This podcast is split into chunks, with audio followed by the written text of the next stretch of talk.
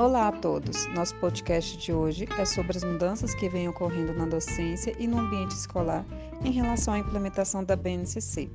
Nossa entrevistada de hoje é a Silvânia Aparecida.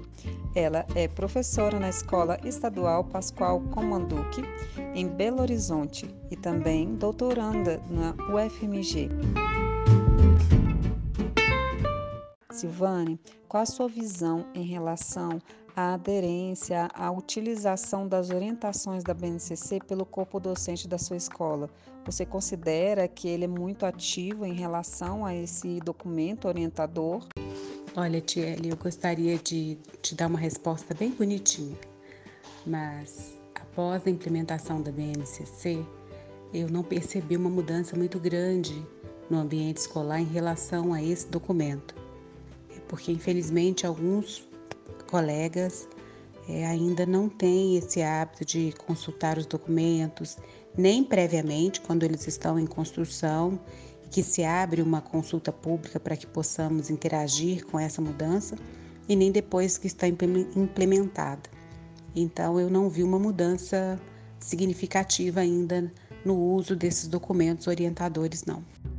E você utiliza as orientações da BNCC para desenvolver as suas aulas, para repensar a sua metodologia de ensino? Eu aprendi por hábito, até por causa da formação na graduação, que é preciso conhecer os documentos para que a gente possa usá-los a nosso favor é, no ensino e na aprendizagem. Então, como eu venho pesquisando é, a questão do dos dispositivos móveis na aprendizagem, a questão de teorias é, práticas para a docência. Então, eu venho utilizando a BNCC desde quando ela tava, estava sendo compilada. E pude, através é, dessa implementação, trabalhar contextualizadamente com os meus alunos, desde então. Silvane, sabemos o quanto é importante desenvolver o protagonismo dos alunos. Como é feito isso nas suas aulas? Eu tenho por hábito trabalhar com os meus alunos de maneira participativa, de modo que eles tenham que perceber o seu contexto micro e macro, é, que possam observar a questão do mundo em que estão vivendo, em que estão inseridos e possam interagir com esse mundo criticamente. Então, é preciso que leia é, reportagens, elas são discutidas em salas de aula, é preciso assistir um telejornal numa emissora diferente cada dia da semana para que eles possam entender para que público está direcionado determinada programação em determinados horários. Eles precisam escrever a respeito disso, são provocados é, a pensar a respeito dos muitos assuntos, porque eu preciso entregá-los é, minimamente proficientes para o ensino médio. E para finalizar, gostaria que você contasse sobre alguma prática que você teve com seus alunos que você considerou muito importante para desenvolver esse protagonismo, para desenvolver várias questões que a gente sabe que está contida na BNCC.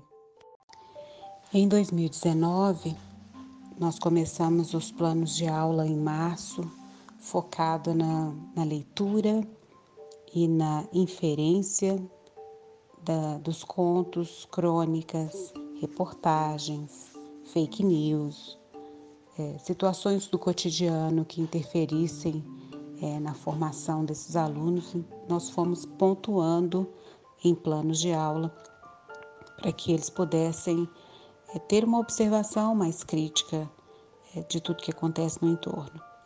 Ao final de, de dois bimestres, percebi que eles haviam desenvolvido um pouco mais a dinâmica da escrita a partir da, dos textos lidos, dos livros que foram é, discutidos em sala, apresentados por eles.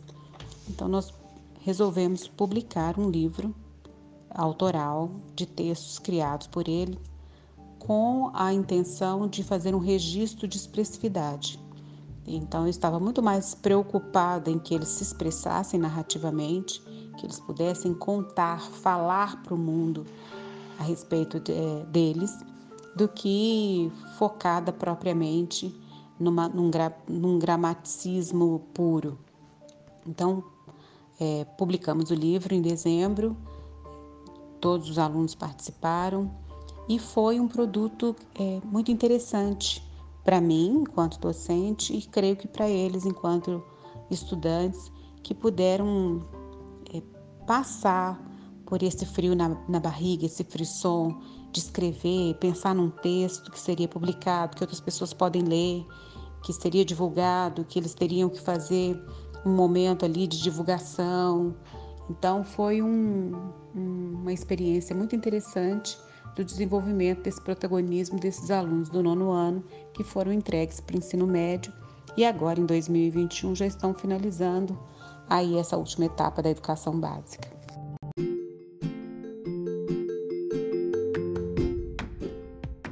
Quero agradecer muito a você, Silvane, por todas as contribuições. Você é uma querida que tem feito é um trabalho maravilhoso, que a gente sabe o quanto é significativa a sua prática e que tem muito a contribuir para a educação. Muito obrigada. Tchau, pessoal.